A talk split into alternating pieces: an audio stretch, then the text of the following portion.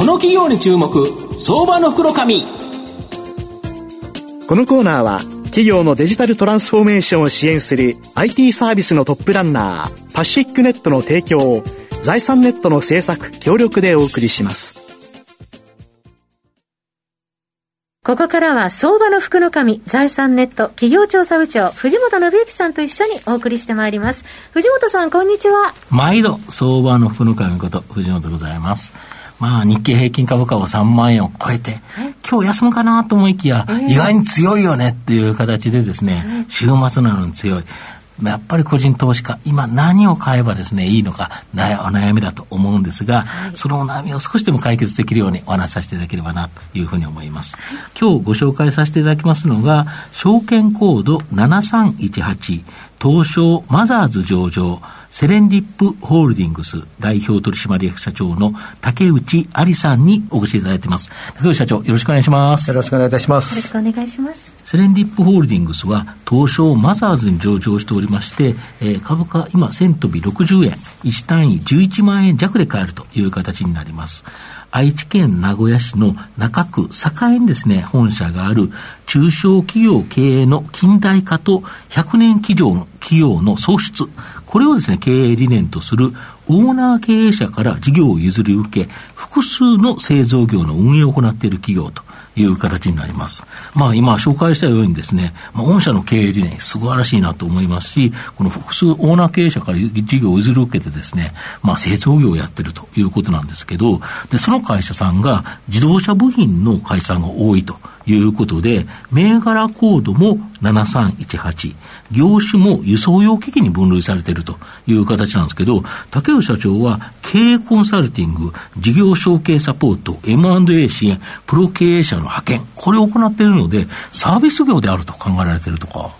はい、えー、そうなんですよ、私どもが一番、あの、驚いているというのが実情で、あの私ども、まあ、あのご紹介にあった通りなんですけれども、あの本当に M&A を行い、まあ、いわゆる投資であったり、まあ、もしくはそこの先にはプロ経営者を派遣するということをやってるので、まあ、サービス業ではないのかというふうには思ってはいるんですが、なかなかその基準の中では、あの主たる売上が私ども、あの製造業、えー、とりわけ自動車部品業が多いということで、そういうカテゴライズにされてます、うん、ちょっとあの背景の方も簡単にお話をさせていただくと、うんはい、今そのなんていうんですかね皆さんご存知の通りだと思うんですけど日本の,、まあそのいわゆる中小企業の経営環境って非常に厳しいんですよね、しかも経営者高齢化してるんですよ、ね、おっしゃる通りです、まあ、非常に高齢化していく中で、一方で少子化というのもありますので、バトンタッチをするいわゆる経営の担い手というのが非常に少なくなっているもしくはいない会社さんというのが非常に多いんですよね、まあ、そういった会社のまあ受け皿となって、まあ、とりわけ私ども製造業を中心にそれを行っておりまして、まあ、その受け皿となって、まあ、M&A させていただいて、その会社にプロ経営者を送り込んでいくと。えー、いうことになります。まあ、したがって、結果的には、まあ、自動車部品業とか製造業が多くなってはいるんですけれども、まあ、あの輸送機器の会社ではあの決してございませんと、あくまでも事業承継プラットフォームの会社でございますというのが、まあ、実態だというふうに思ってます。で、御社のこの傘下に入った企業というのは、いわゆるその自社で御社が育成したですね、プロの経営人材、これを送り込むことによって、収益性を改善してですね、かなりの企業価値を上げるという形になるんですか？はい。そうですね、まあ、今まで投資した、うんまあ、全ての企業が、うん、まあ、増収増益という形で、まあ、成長はしています。まあなんていうんでしょうその成長のドライバーって基本的には人なんですよね、うん、そうですよね。やはり経営者ですよね。そうですね。やっぱり今までの製造業ってどうしても物起点なので、いいものを作ればいっぱい売れて、売り上げが高くなって成長するという形だったんですけれども、今はどちらかというとその経営者であり、働いている従業員でありということでやっぱり人に注目をするというのは非常に大きいところですね、まあ、そこの中でいかに成長をまあ作っていくのかっていうのが一番あのこの会社の成長への近道だというふうに思ってます、うん、要は他の会社いろんな会社見てられるということはそこでうまく成功したものをまた他社にも持っていったり、まあ、いろんなことできますよね。おっしゃる通りですね。やっぱりそのロールモデルという形で成功のひな形をいかに作っていけるか、はい。おっしゃる通りですね、勝ちパターンを身につけていくということですよね、そうですね。はい、そのノウハウナレッジを共有するというのが一番だと思ってます、なるほど。でそれを可能にするため現在20名程度のですねね、プロ経営者、これを数多く増やしていくっていうことが、やはり御社の今後の大きな成長の基盤になるとか。そうですね。あの本当に、うん、まあ、そのプロ経営者の育成そのものは、実際、私どももやっぱ苦労しながら、それを作り上げて、それ自体がノウハウですよね。そうですね。やっぱり日本の企業はやっぱり年功序列というのが長らくあるので、うんね、はい、若い方になかなかチャンスをあげないんですけれども、うん、私どもの従業員、まあ、会計士であったり、コンサルタントであったり、うん、まあ、その経営経験者であったり、いろんな人間がいるんですけれども、やっぱり若く、まあ、20代、大げさな話ですけど、20代ですとか30代前半ぐらいからその経営経験を積ましていくっていうことを、あの積極的に行って、逆に言うと40歳になるとベテラン経営者になってる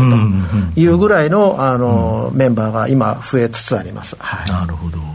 2025年には中堅・中小企業380万社のうち127万人の経営者、これが後継者未定と言われていると。また、このうち49.1%のおよそ60万社、黒字廃業の可能性があるということなんですが、今後もこの御社が頑張ってこの、あのー、戦略的な M&A によって、まあ、安定な高成長、続ける可能性ありそうですか？そうですね、まあ、なかなかすべての企業をわれわれの手によって、うん、まあ、ご支援するのは難しいのは実情なんですけれども、うん、一方で、いい技術であったり、うん、いい製品であったりを持たれてる会社さんってものすごくあるんですよね、ね、地方とか多いですよね、ものすごく多いですね、なんで製造業がだめになったみたいな悲観的な、あの論調っていうのはあるのは事実なんですけど、一方でやっぱり、あの本当にいいものを作ってる会社さんはあるので、一番やっぱり弱いのは経営なんですよね。なるほど。なのでやっぱり経営力を取り戻すことによって、あのいい製品をいかに、まあ、世に届けていくのかというところが一番のキーワードだと思ってますし我々はそういった会社をできる限り多くサポートしていきたいというふうに思ってます、まあ、そういう会社がもし黒字廃業なんていうことになったら当然雇用は失われ大体そういう会社って地方に多いとそしたら地方の経済も疲弊して日本国自体が困ると。いうことでいうと、やっぱり御社のように、なんとかプロの経営者を送り込んで、そこを立て直していく、重要な仕事ですよね。もうそう言ってまさに SDGs というか、サステナブルで、日本がサステナブルになるには、やっぱ地方のそんな会社が潰れちゃったらいくら東京の大企業だけが金融とかサービスとか、だけでは成り立たないですよね。そうですね。あの地方創生みたいな言葉ってよく叫ばれるんですけど、うん、やっぱりいかに実体経済としてそれを支えていけるのかっていうのはやっぱり非常に大きいんですよ。それはその特産物みたいな話だけではなくて、うん、地方の産業、まあとりわけ製造業って裾野が広いものですから、ね、や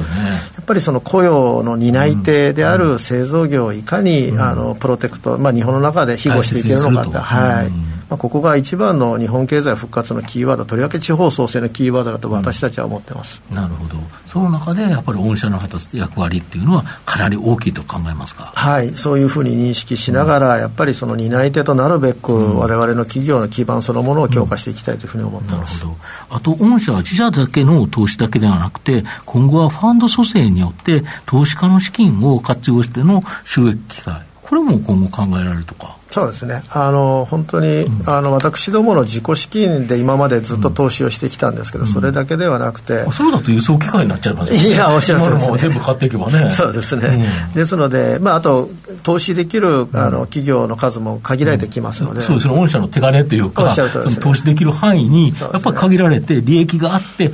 資金調達してっていうやっぱり限界がありますよね。そうですね、まあ、そうした意味では、そのファンドをうまく活用し、自己で蘇生して、えー、それを活用しながら、えー、より多くの企業に対してこういう、まあ、経営のご支援というのをしながら、あの成長していきたいというふうに思ってます。まさにそうしたサービス業に転換していくと いうことですね。ぜひそういう認識を、あのしていただけるとあの助かります。なるほど。御社の今後の成長を引っ張るもの改めて教えていただきたいんですがやはり、まあ、人、物、金、情報という中で、まあ、私どもその言葉を、まあ、経営と金融と製造と IT という形で、あの置き換えてあの考えてます。まあ、その中で、やっぱり重要になってくるのは、先ほどのお話の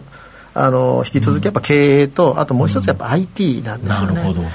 特に中小企業においても DX というのはやっぱりもういや全然進んでないですね。いまだにやっぱりアナログで、まあその気合と努力と根性でっていうところがあるありますのででっていうやつですもんね今ね、ああいうところがございますので、まあ、そういったところをいかに我々が、まあ、その新しい経営の在り方、まあ、そこを下支えする、まあ、IT、DX というのをあの実現していって、あの新たなその経営の、まあ、なんですかやっぱりロールモデルですね、勝ちパターン。勝ちパターンをどう作っていけるかというのが、あの一番大きい分野だというふうに思ってます。なるほど。まあ、最後まとめさせていただきますと、やはり日本の中堅中小企業、今後本当に経営者なんでですね、まあ、黒字廃業の可能性すらある企業、数多いという中ではですね、まあ、セレンディップホールディングスは、事業承継とプロ経営者の派遣によって、中小企業経営の近代化、これとですね、100年企業の創出を図っていく企業という形になります。今日は証券コード7318東証マザーズ上場セレンディップホールディングス代表取締役社長竹内有さんにお越しいただきました。竹内さんありがとうございました。ありがとうございました。藤本さん今日もありがとうございました。ありがとうございました。企業のデジタルトランスフォーメーションを支援する IT サービスのトップランナー東証2部、証券コード3021パシフィックネットは、パソコンの調達、設定、運用管理から、クラウドサービスの導入まで、企業のデジタルトランスフォーメーションをサブスクリプションで支援する信頼のパートナーです。取引実績1万社を超える IT サービス企業、東証2部、証券コード3021パシフィックネットにご注目ください。この企業に注目相場の袋紙このコーナーは企業のデジタルトランスフォーメーションを支援する IT サービスのトップランナーパシフィックネットの提供を財産ネットの制作協力でお送りしました。